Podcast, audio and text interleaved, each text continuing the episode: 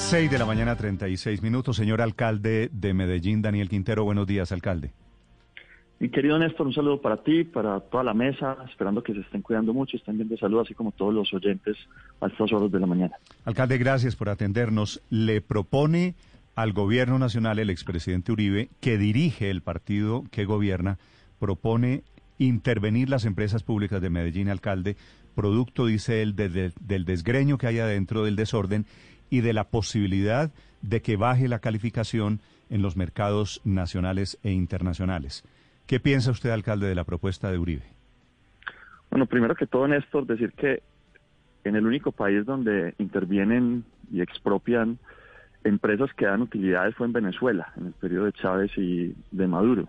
En Colombia, pues eso hasta ahora, gracias a Dios, no ha pasado. A mí de verdad me sorprende escuchar al expresidente Uribe hablando de intervenciones o expropiaciones de empresas, además en buenos momentos, porque gracias al trabajo que venimos haciendo y a pesar de la pandemia, tuvimos incremento en ingresos de 9%, eh, vamos a tener utilidades para la ciudad de Medellín entre 1.3 y 1.5 billones de pesos, que eso se lo soñaría ciudad cualquiera en Colombia, pero adicionalmente logramos no solo la compra de Afinia, es decir, de Electricaribe, que además de ser una oportunidad de crecimiento para la empresa, es una oportunidad también de hacer patria, porque ahí es una oportunidad de llevar un buen servicio de energía que se lo merece la costa caribe, sino que además también hemos tenido verdaderos avances como nunca en Hidroituango, un proyecto que recogimos con serias dificultades y que con disciplina, con orden, con trabajo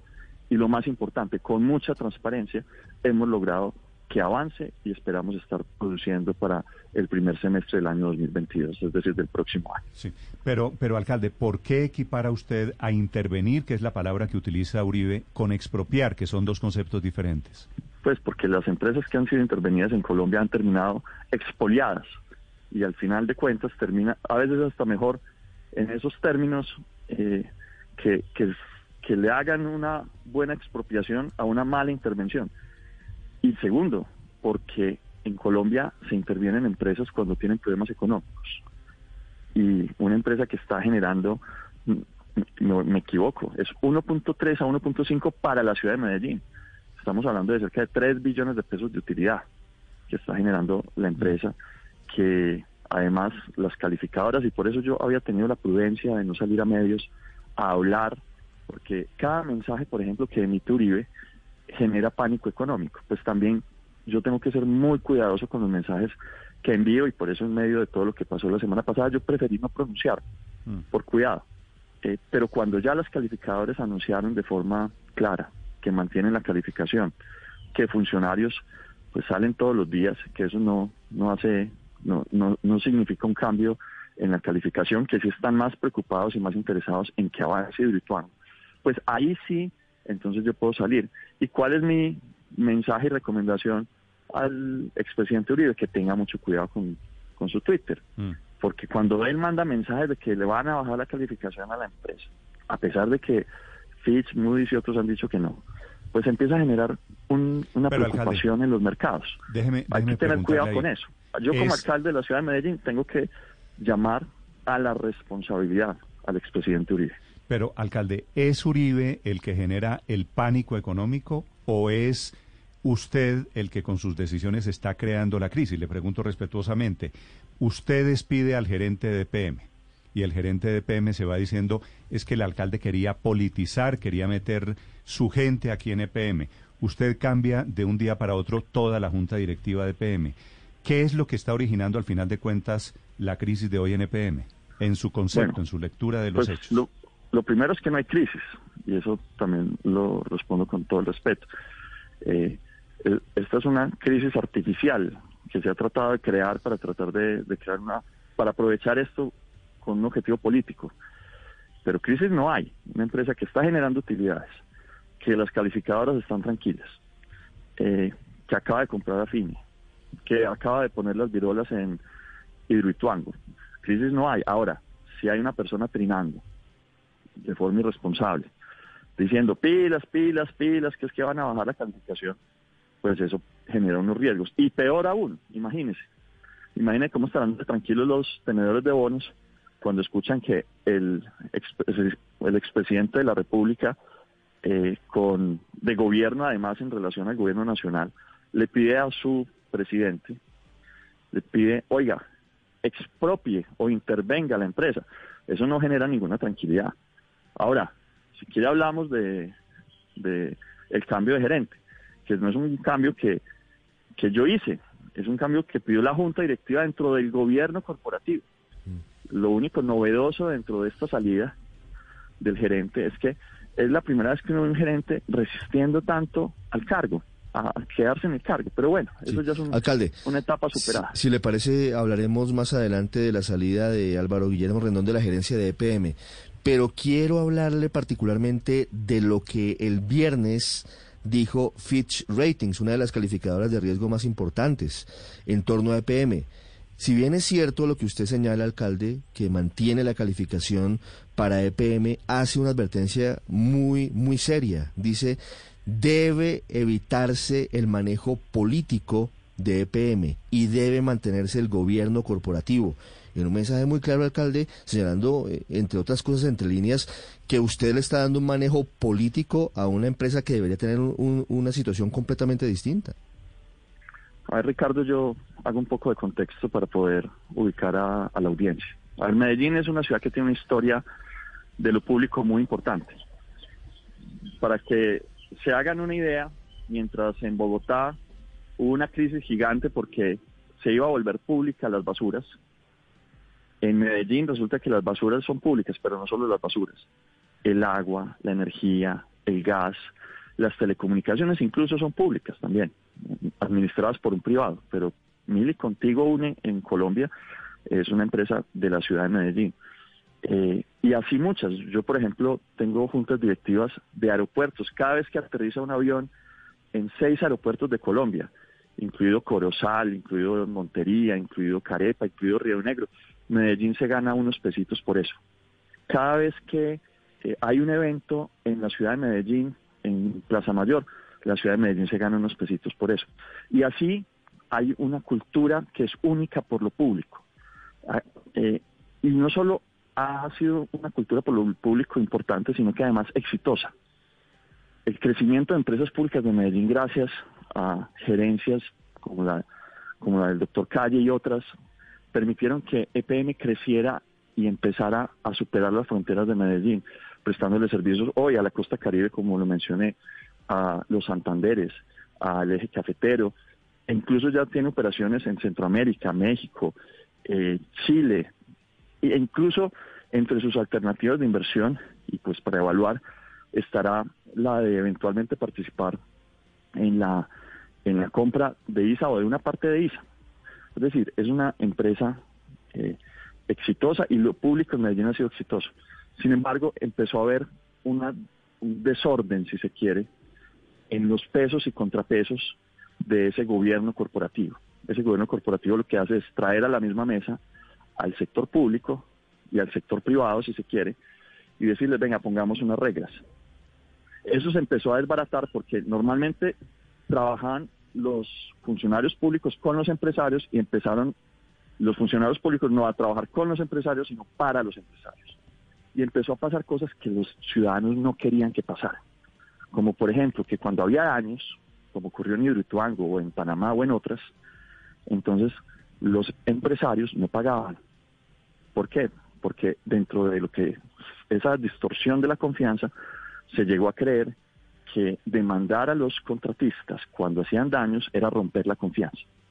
La ciudadanía me eligió a mí para reordenar eso, para que donde haya responsables por daños, esos responsables tengan que pagar. Eh, y eso es lo que estamos haciendo. Y estamos demostrando además que se puede hacer y se puede hacer bien. Se puede hacer con resultados, se puede hacer manteniendo eh, los proyectos no solo a flote, sino avanzando. En mi administración logramos la compra de Afinia. En nuestra administración logramos, por ejemplo, revertir muchos de los efectos de lo que fue Hidroituango, entre ellos las demandas. Recuerden ustedes que EPM le va a tocar pagar más de 500 millones de dólares en, por, por no cumplir los convenios o los acuerdos de, energía en firme y otros, pues eso se pudo organizar y regular en nuestro gobierno. Sí. Eh, un, trabajo eficiente, pero eso sí, con mucho carácter. Alcalde, discúlpeme. Porque es que muchas veces Muchas veces lo que le ha faltado a los gobiernos es carácter. Sí, alcalde. no, señores, ustedes son muy importantes. Pero, pero, esa es la prehistoria. Digamos, esa es la prehistoria. Hoy, hablando de Fitch, que el viernes emitió este comunicado, dice lo siguiente. Espera que EPM mantenga su independencia de las administraciones de la alcaldía o la gobernación y que así se refleje en la elección de los nuevos perfiles. Es decir, el llamado es directamente a usted, no es un llamado hablando de la historia. Nosotros hablamos con Fitch nos dicen, no, no estamos preocupados por, por el tema de la salida del gerente. Eh, seguimos como todos los calificadores pendientes de Irituango. Eso es muy importante. Es decir, mientras los números estén bien, estamos tranquilos. Ahora, claro que debe haber una independencia entre, entre la Junta y la Administración, pero esa independencia no puede violar la ley. La Constitución Política de Colombia asigna precisamente a los alcaldes, en este caso de la ciudad de Medellín, a nombrar y remover gerentes. Ahora, a pesar de que esa es mi potestad y no requiero sino un decreto para ella, no lo he hecho así. El nombre de por solicitud, además si ustedes, yo no sé si ustedes se preguntaron, pero ¿cómo es eso de que un gerente desafía al alcalde diciéndole, oiga, no, yo no le renuncio a usted, yo le renuncio a la Junta? Y la Junta le dice, oiga, señor, la Junta en pleno, no el alcalde, porque es que creo que hay una equivocación. No, el, el gerente dijo, no venga, que se evalúe mis resultados en la Junta. Y la Junta le dijo, después de horas y horas de Junta, gerente, de un paso al costado. No porque lo diga el alcalde, porque lo, lo está diciendo la Junta. Y él dijo que no, tampoco. Entonces, pues realmente, ah, y otra cosa interesante. Una vez sale la carta de él diciendo que que ponía su, su carta de renuncia a disposición de la Junta, a los cinco minutos había una carta de dos páginas de la Cámara de Comercio. Es decir, había una coordinación ya entre varios actores eh, para crear un sistema político. Entonces, yo sí creo, yo estoy de acuerdo con Fitch en algo, y es que hay que despolitizar el tema. Déjenos gobernar, que lo estamos haciendo bien eh, y que estamos dando resultados y no y, dejen de aprovechar cada oportunidad, y lo digo pues en general, para tratar de crear un, un cisma en la ciudad de Medellín que no hay, no hay crisis. Alcalde, con, con toda la tranquilidad usted le podría decir al país, EPM trascendió el impacto, va mucho más allá de Medellín. ¿Usted no está politizando, no está clientelizando EPM y su nómina? De ninguna manera, eh, Néstor. EPM tiene procesos de selección para todos sus cargos. Eh, el PM, eso sí, hay que decirlo. La gente no me eligió a mi alcalde de Medellín para que no me metan las juntas, porque es que entonces luego critican al alcalde que porque se tomaban malas decisiones y él dice, no, es que había un gobierno corporativo y yo, y yo no hacía nada. No, la gente eligió a un alcalde para que gobierne. Mm. Y para que gobierne es para que tutele eh, y para que cuide los recursos de PM. En este caso particular, Néstor, gracias precisamente a esa debida tutela del alcalde sobre su empresa, nos dimos cuenta que el contratista Camargo Correa le quería hacer un cambiazo a la ciudad. Y entonces una empresa, Camargo Correa, de 4 billones de pesos, en el consorcio de 3, ellos con el 55%, querían cambiar su participación por otra, la de otra empresa, una filial de ellos, chiquitica, eh, con un patrimonio muy chiquito, y nosotros nos dimos cuenta a tiempo de eso gracias a esa tutela. Ya le, ya le voy que a el Camargo, que, que el gobierno corporativo no sea que es que los alcaldes o que el alcalde de la ciudad se quede callado cuando no cuando o que no se meta o que no se dé cuenta que está pasando las cosas, porque cuando llegan las investigaciones uno no puede decir no es que había un gobierno corporativo, no, uno tiene que estar ahí. Mm. Alcalde, ya le voy a preguntar de eso, pero quiero terminar el tema de esas acusaciones de que usted ha politizado EPM ese cuento de que el expresidente Gaviria es el que el, el, hombre más influyente en EPM, ¿eso no es cierto? Muy bien dicho, es un cuento, no es cierto. El expresidente Gaviria, eh, con quien tengo una muy buena relación, como tengo muy buena relación con muchas personas, porque la ventaja de ser independiente es que no tienes que pelear con nadie, porque sí. Eh, nunca se ha metido, pero además nunca hablamos de eso nunca, eh, él, no sé si sabe o no sabe, pero mi, mi creencia es que él no debe saber de energía. Y entonces no tengo muchas cosas que preguntarle sobre el tema. Mm. Alcalde, si, si él no sabe... Él sabe de política. Sí. Alcalde, ¿usted estuvo el jueves en Bogotá? Sí, señor. Y me reuní con el presidente Gaviria. Si él no se mete en EPM, ¿qué hizo usted reunido durante varias horas el jueves? ¿Vino a Bogotá a ver al expresidente Gaviria? Estuvimos hablando como media hora y, y hablamos de muchas cosas, de política y hablamos de, eh, de todo esto que está pasando en Antioquia, de cómo lo metieron a él en el cuento. A mí me inventan jefes todos los días, Néstor. ¿Y es, y es casualidad que usted venga a Bogotá a reunirse con Gaviria en estas circunstancias? No, me reuní con mucha gente, eh, Néstor. Y hace un año no me veía con él por esto de la pandemia, eh, porque obviamente él se está cuidando más que, que medio mundo. Y, y pues después de mucho tiempo nos vimos y pues hablamos, pero también con muchos. Si, si yo le cuento con quién me reúno, pues entonces me cambia de jefe cada, cada segundo. Yo me reúno con Fajardo, con Alonso Salazar, con y no me están diciendo que entonces mis jefes son ellos. Y me reuniría con Uribe, ¿cierto? Así sea para pelear, pero me reuniría, porque es que uno tiene que crear diálogos. Claro, pero digo, la, la reunión del jueves, alcalde, no fue de media hora, fueron dos horas. Y usted me dice que, que Gaviria no se mete en nada de PM. Y en medio de semejante berenjenal en el que está EPM, usted viene a reunirse directamente con Gaviria Bogotá.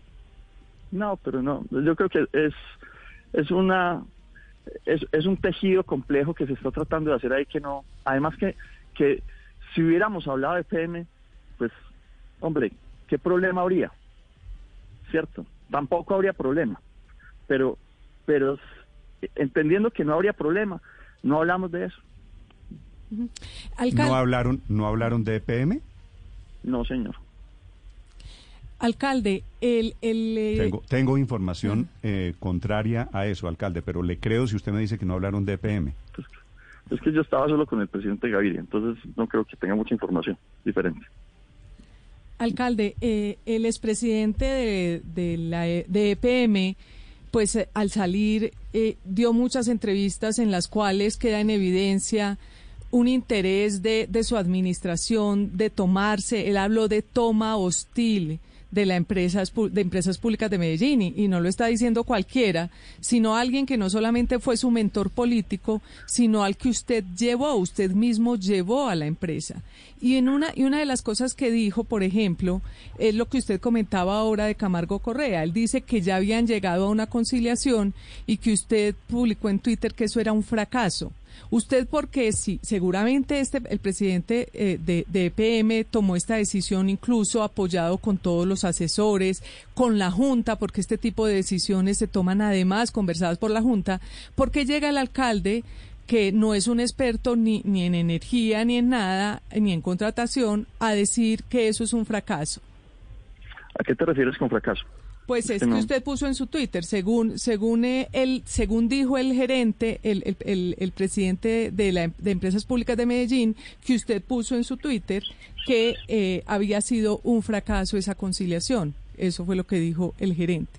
Que, que él, él le fue él quería sacar un comunicado diciendo que esto era un paso muy importante en todo este problema y que usted puso en Twitter eh, eh, que era un fracaso y entonces que, esto ya... María, yo creo que estás mezclando dos temas, pero, pero los... Pues así está reportado en los medios de comunicación, está escrito. Pues solo para decirle que yo, que sería entonces el gerente el que está mezclando los dos temas.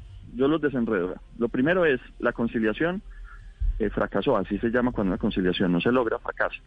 Es decir, no lo digo yo, ese es el término común que se utiliza cuando una conciliación ante una Procuraduría no obtiene los resultados que se quieren, pues se habla de la conciliación fracasa y entonces se pasa al proceso eh, de demanda de forma particular. Entonces, ese es el punto. El segundo sobre eh, toma hostil. No, yo soy, yo mando, eso sí, eso sí no, Luz María, eso sí es cierto. Yo mando, yo, eh, y no solo lo hago yo, lo hace la Junta Directiva, que es una Junta Directiva independiente y con mucho carácter. Ahí no hay ningún pintado en la pared.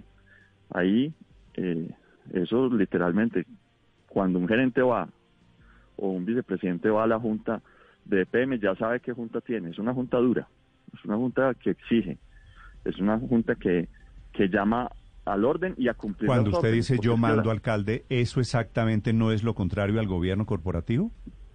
No, es que yo tengo muchísimos secretarios, pero adicionalmente en las juntas directivas uno da órdenes que las, las da en el marco del gobierno corporativo si la junta directiva apoya esa instrucción como cuando la da cualquier otro. Muchas instrucciones las dan miembros de junta. Usted, que, usted tiene que ver a Bernardita dando órdenes a Pablo Felipe y diciendo, oiga, yo creo que hay que hacer tal cosa y yo creo que eso hay que investigarlo. Y entonces eh, lo apoyamos los miembros de junta y eso hay que investigarlo. Y en ese camino nos dimos cuenta que nos trataron de hacer un cambiazo.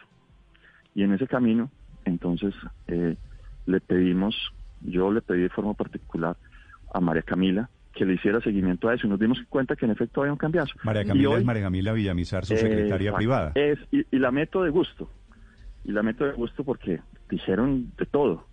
Una mujer con un perfil altísimo, eh, que además ha hecho una tarea maravillosa y que cuando la junta directiva, a ver, ¿quién es, qué, qué función cumple la Secretaría Privada dentro del conglomerado público.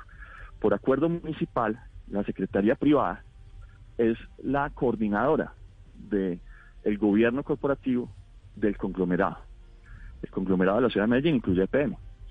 Por tal razón, cuando la junta directiva da una instrucción, quien debe mirar que si se esté cumpliendo esa instrucción es de modo que cuando lleguemos a la Junta, si esta es la información que se requirió, es María Camila Villamizar. Pero, pero alcalde, acláreme un poquito el rol de María Camila Villamizar, porque denuncia el saliente gerente de PM que ella había, que ella estaba básicamente coadministrando, que tenía una oficina en EPM, que un día estaba él con delegados de la Procuraduría y que ella interrumpió una reunión para ver qué era lo que él estaba diciendo a la Procuraduría, que ella era la que manejaba o intentaba manejar EPM. ¿Eso, eso cómo funciona? No, pero yo creo que eso sí pues es una cosa muy... Eh, habría que preguntarle la relación entre ellos, pero hombre, yo te digo la institucional. La institucional es María Camila Villamizar, es la coordinadora del gobierno corporativo en el conglomerado. Por tal razón, cuando la junta directiva da una instrucción, eh, María Camila Villamizar tiene que estar pendiente de que se cumpla, ¿cierto? Y, y, por ejemplo, de forma particular, nosotros en la junta quedamos muy preocupados con la adenda 39, ¿Por qué? Porque ponía en riesgo la demanda por 9.9 billones de pesos, que es una batalla durísima que hemos dado. Y uno tiene que ser coherente. Hombre, no llegamos hasta aquí para perder en el último metro, porque nos cambiaron el contratista. Y entonces a María Camila le tocó meterse y hizo una investigación y en efecto se dio cuenta que era verdad y eso pues llevó a unas conclusiones. ¿Que era verdad que, alcalde? Que se había hecho un cambiazo, eh, que nos habían cambiado el contratista y que había que... Pero, alcalde, ¿usted vio el comunicado de Camargo Correa sobre esto? Sí, claro. Camargo Correa dice, no hay ningún cambiazo, lo que hubo fue un cambio de domicilio. No, no, no. Acordado con EPM, tramitado con EPM durante muchos meses. Leámoslo, leámoslo. Leámoslo porque dice todo lo contrario. Dice es, no señores, nosotros sí cambiamos, pero no se preocupen que eso no tiene ningún efecto. No, para cambiar tienen que pedirnos pero, permiso pero, nosotros. Pero, pero nosotros no le hemos dado EPM antes de la contingencia. Informaron en el año 2018 que querían hacerlo, que querían hacerlo, y luego la contingencia empezaron a mandar los papeles a ver si se lo aprobaban. Nunca se los aprobamos. Y luego ellos, de un día para otro, en la agenda 39, cogen y dan por hecho como si el cambio se hubiera hecho. Eh, no, Néstor, uno tiene que cuidar los recursos públicos. Uno no puede dejar que le hagan cambiazos. Eh, esa adenda, además, hay que decir, eh, esa adenda se construyó de la mano de los contratistas. Nosotros nos sentimos aceptados en la buena fe, porque ellos no eh, debieron haber hecho eso. tratar de hacer el cambio. en septiembre, en la Cámara de Comercio de Medellín de 2020, ellos además reportan como e, ese cambio societario también sin informarnos, informárnoslo a nosotros. Entonces, lo que pasa ahí había que corregirlo ese cuento de que el expresidente Gaviria es el que el, el, hombre más influyente en EPM, ¿eso no es cierto? Muy bien dicho, es un cuento, no es cierto. El expresidente Gaviria, eh, con quien tengo una muy buena relación, como tengo muy buena relación con muchas personas, porque la ventaja de ser independiente es que no tienes que pelear con nadie, porque sí. Eh, nunca se ha metido, pero además nunca hablamos de eso nunca, eh, él, no sé si sabe o no sabe, pero mi, mi creencia es que él no debe saber de energía. Y entonces no tengo muchas cosas que preguntarle sobre el tema. Hmm. Alcalde, si, si él no sabe... Él sabe de política. Sí. Alcalde, ¿usted estuvo el jueves en Bogotá? Sí, señor. Y me reuní con el presidente Gaviria. Si él no se mete en EPM, ¿qué hizo usted reunido durante varias horas el jueves? ¿Vino a Bogotá a ver al expresidente Gaviria? Estuvimos hablando como media hora y, y hablamos de muchas cosas, de política y hablamos de, eh, de todo esto que está pasando en Antioquia, de cómo lo metieron a él en el cuento. A mí me inventan jefes todos los días, Néstor. ¿Y es, y es casualidad que usted independiente. venga a Bogotá a reunirse con Gaviria en estas circunstancias? No, me reuní con mucha gente, eh, Néstor. Y hace un año no me veía con él por esto de la pandemia, eh, porque obviamente él se está cuidando más que, que medio mundo. Y, y pues después de mucho tiempo nos vimos y pues nos hablamos, pero también con muchos. Si, si yo le cuento con quién me reúno, pues entonces me cambia de jefe cada, cada segundo. Yo me reúno con Fajardo, con Alonso Salazar, con y no me están diciendo que entonces mis jefes son ellos.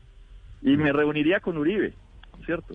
Así sea para pelear, pero me reuniría, porque es que uno tiene que crear diálogos Claro, pero digo, también. la, la reunión del jueves, alcalde, no fue de media hora, fueron dos horas. Y usted me dice que, que Gaviria no se mete en nada de PM. Y en medio de semejante berenjenal en el que está EPM, usted viene a reunirse directamente con Gaviria Bogotá. No, pero no. Yo creo que es, es una es, es un tejido complejo que se está tratando de hacer ahí que no. Además que, que si hubiéramos hablado de PM, pues, hombre, ¿qué problema habría? ¿Cierto? Tampoco habría problema.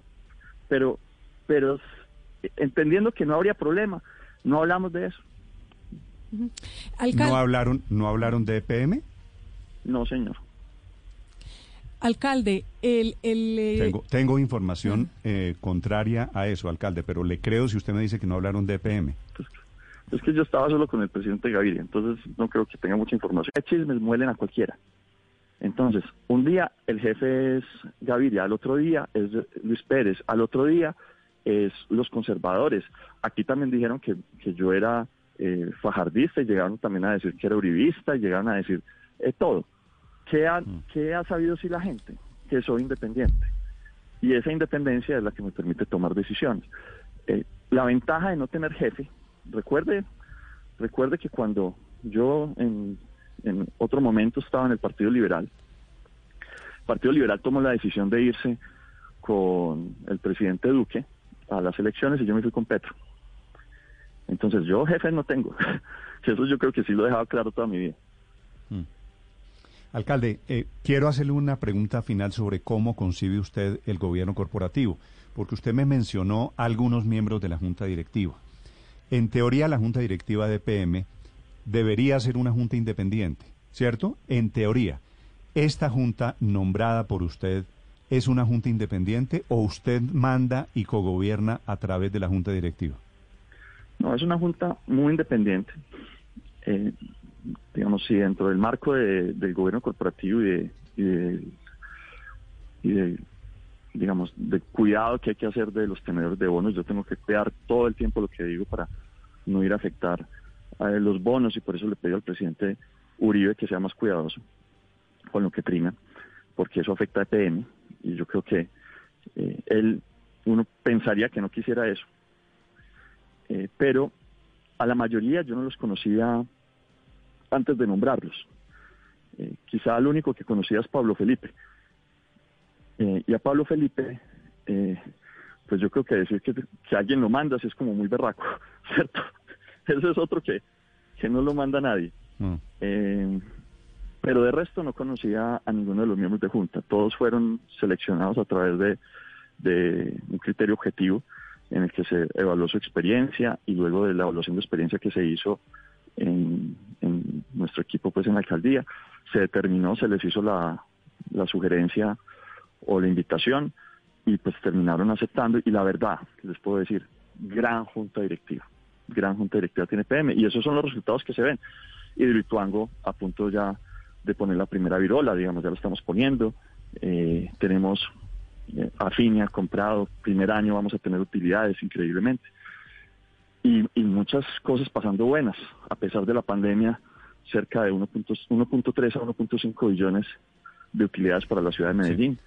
Eh, y bueno, vamos bien. Es cierto, alcalde, es cierto, como dice Rendón, a quien usted despidió la semana pasada, el gerente de PM, que usted necesita ahí en EPM un gerente que le copie, esa fue la expresión que usted le dijo, le dijo a Rendón, eh, usted tiene que irse porque necesito aquí alguien que me copie, alguien que me haga caso? Que le copie a la Junta es lo importante. Y tenemos una buena Junta. ¿Qué quiere, ¿Qué quiere decir que le copie a la Junta, alcalde? Que le haga caso a la Junta. Es que la Junta, es que un gerente tiene que hacerle caso a la Junta. Eh, pero usted sí le dijo al, al señor Rendón que eh, salía porque no le copiaba, porque no, le estaba copiando. Yo no, yo no me voy a, yo no me voy a enredar en qué dijo el uno, qué dijo el otro, porque además, si ustedes revisan las entrevistas, en unas decía una cosa, en otras decía otra. En unas decía que había una toma hostil, en, en la otra dijo que no había una toma hostil, y bueno, y así. Mm. Alcalde, pero él dijo que le había nombrado a usted y que se arrepentía dos vicepresidentes de EPM. ¿Cómo, cómo, cómo? Dijo aquí Rendón, el viernes de la semana pasada, que le había nombrado a usted dos vicepresidentes y que se arrepentía de eso. Mire, yo no me voy a, engarzar en, en qué dijo el uno y qué dijo el otro.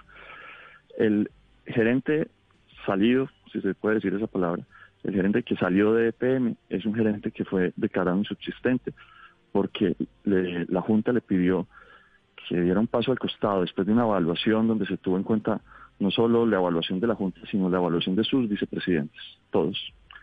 Eh, y resultado de esa evaluación, dentro del marco del gobierno corporativo, se tomó la decisión de solicitar, en principio, que se hiciera al costado. No lo hizo, tomó la decisión de quedarse. A pesar de ello, se tomó una decisión y pues él evidentemente queda afectado y en, dentro de esa afectación, mm. pues eh, salió a los medios en una acción que sin duda pues hace mucho daño porque nos tiene hablando de eso. Sí, así es. Normalmente un gerente sale y sale. Alcalde, pero, pero, y sé que no quiere profundizar en este asunto, pero Álvaro Guillermo Rendón, mm, pues a través de la carta que reveló en su momento, dijo que quien le había pedido la renuncia no fue la junta directiva, sino usted directamente. pero en otras entrevistas también dijo que había renunciado seis veces. Entonces, ¿a quién le cree una? Sí, pero, pero ¿usted le pidió la renuncia? No, yo le acepté una renuncia, una de las seis, imagínese. Claro, pero, pero el 12 de enero, el 12 de enero usted no le pidió la renuncia? Le acepté la renuncia. Pero si le aceptó la renuncia, ¿por qué lo destituyó la semana ah, pasada, alcalde? Porque ya después no quiso renunciar. Pero eso eso solo pasa aquí y a mí me da mucha pena con la gente estar escuchando pues, esta novela. Sí, pero, pero a ver, ¿cómo que le aceptó la renuncia y después lo destituye y después no quiso? ¿Renunció y, y qué Porque pasó no lo, ahí? Hizo, no lo hizo por escrito. Es decir, lo hizo verbal. Él, lo dijo, está en las entrevistas, que renunció seis veces. Alcalde, pero yo le pregunté, yo, le, yo le pregunté a usted hace 15 días.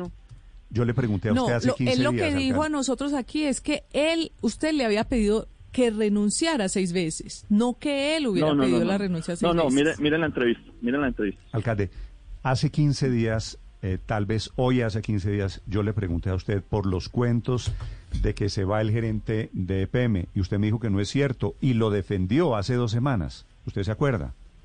Y lo sigo defendiendo, es que él no hizo una mala tarea. A ver, miremos las cosas buenas que hizo Álvaro Guillermo en la gerencia. Entonces, uno, instauró la demanda. Pues al final la embarró, pero instauró la demanda. Había otras cosas que uno hubiera querido que hiciera más rápido, sí, pero instauró la demanda.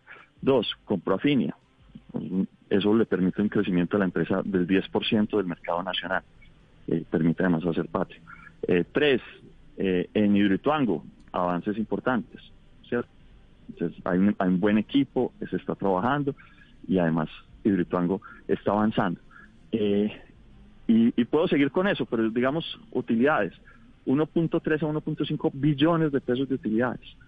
y, y así, hay en otros temas donde uno le hubiera gustado que fuera más, más, digamos, más veloz, más rápido y en especial en la adenda particular de la adenda 39, que eso no se hubiera confeccionado con los, eh, digamos, para beneficiar de alguna forma un cambio de contratista, que a mí me parece un tema gravísimo. Y, y no solo a mí, sino que le pareció a la Junta también. Y en ese orden de ideas, además las formas, en las que tramitó la carta inicial y otras cosas, pues la Junta dice es mejor que salga. Claro, señor alcalde Daniel Quintero, frente a lo que se viene para Empresas Públicas de Medellín, ¿se ratificará la ingeniera Mónica Ruiz como gerente de EPM? Ya viene afrontando reuniones con las aseguradoras y también con Camargo Correa para lo de la adenda. ¿Cómo lo ve la Junta Directiva y usted como presidente? ¿Se ratificará o no? Pues Héctor, hay que darle tiempo al tiempo. Esperemos, ella me da mucha tranquilidad, es una mujer muy inteligente, es una ingeniera. Yo creo que viendo el lado positivo de esto es, Álvaro Guillermo llegó en un momento cuando se necesitaba alguien muy jurídico con muy buenas relaciones con medio mundo, incluso yo lo nombré porque tenía muy buenas relaciones con quienes me oponían o quienes me hacían resistencia, y de esa forma envié un mensaje también de venga, pongamos a alguien que, que, nos dé tranquilidad a las dos partes, eh, pero más abogado, más para un proceso de demanda. Ahora, ¿qué sigue para EPM? Avanzar. ¿Avanzar qué significa? Entonces tenemos muchos proyectos de infraestructura eh, y de energía avanzando, tenemos un gran reto tecnológico, necesitamos a todo el equipo de EPM unido para sacar todos estos temas adelante, así como lo estuvieron todo este año, que nos permitieron dar resultados muy importantes. Necesitamos el doble de resultados. Necesitamos más trabajo, más disciplina y más futuro. Y eh, pues en, cualquier caso, si, si termina siendo Mónica o no, pues que eso ya lo terminaremos.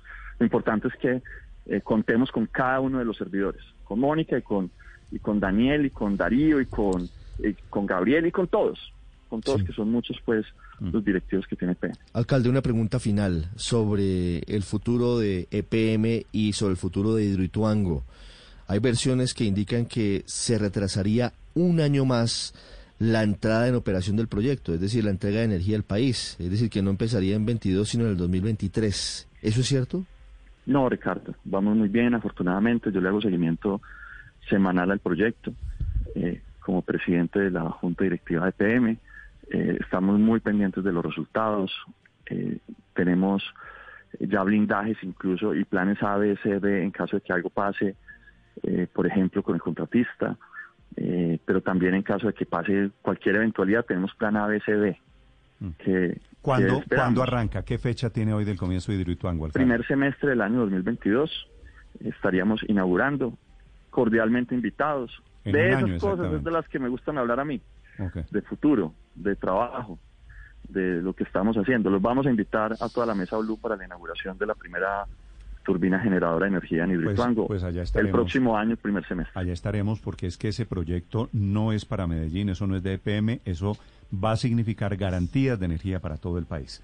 Alcalde, gracias por acompañarnos y gracias por la explicación. No, gracias a ti, un abrazo a todos y esperando pues que lo que sea de aquí para adelante sean muchas noticias positivas. Un abrazo. La explicación del alcalde Daniel Quintero desde Medellín a propósito de un mensaje de Álvaro Uribe. Hmm pidiendo la intervención de EPM, de ese tamaño. Eso es un paisa de grandes ligas, el expresidente Uribe, pidiendo la intervención de EPM.